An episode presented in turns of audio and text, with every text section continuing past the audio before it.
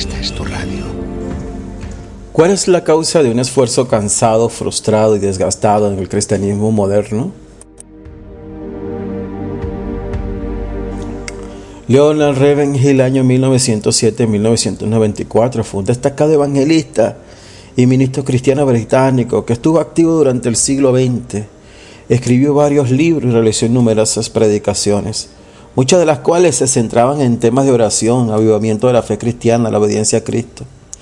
Él dijo, hoy día estamos mucho más interesados en tener iglesias con aire acondicionado que llena del fuego del Espíritu Santo.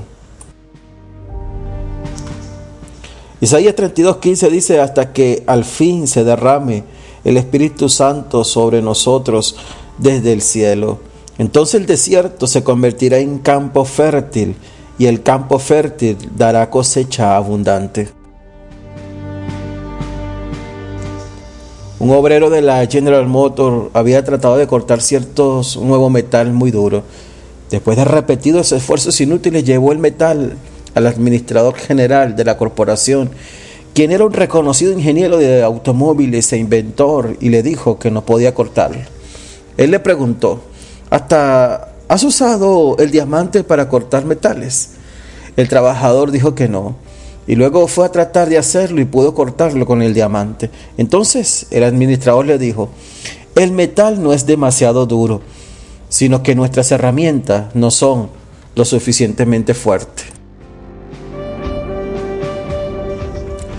Cristo sabía que la iglesia sin el poder del Espíritu Santo se iba a cansar, se iba a frustrar y se iba a secar, intentando predicar el Evangelio en estos tiempos. Por eso le dijo a sus discípulos que esperaran hasta que hubiera venido el Espíritu Santo en el día de Pentecostés, antes de dedicarse a la tarea de obedecer a la gran comisión. Fueron preparados para su inmensa tarea por el poder del Espíritu Santo que vino a morar en los días, en estos días, y es lo que ayuda hoy a la iglesia. Carl Pinocchio fue un teólogo cristiano apologista y autor, profesor emérito de la McMaster Divinity College.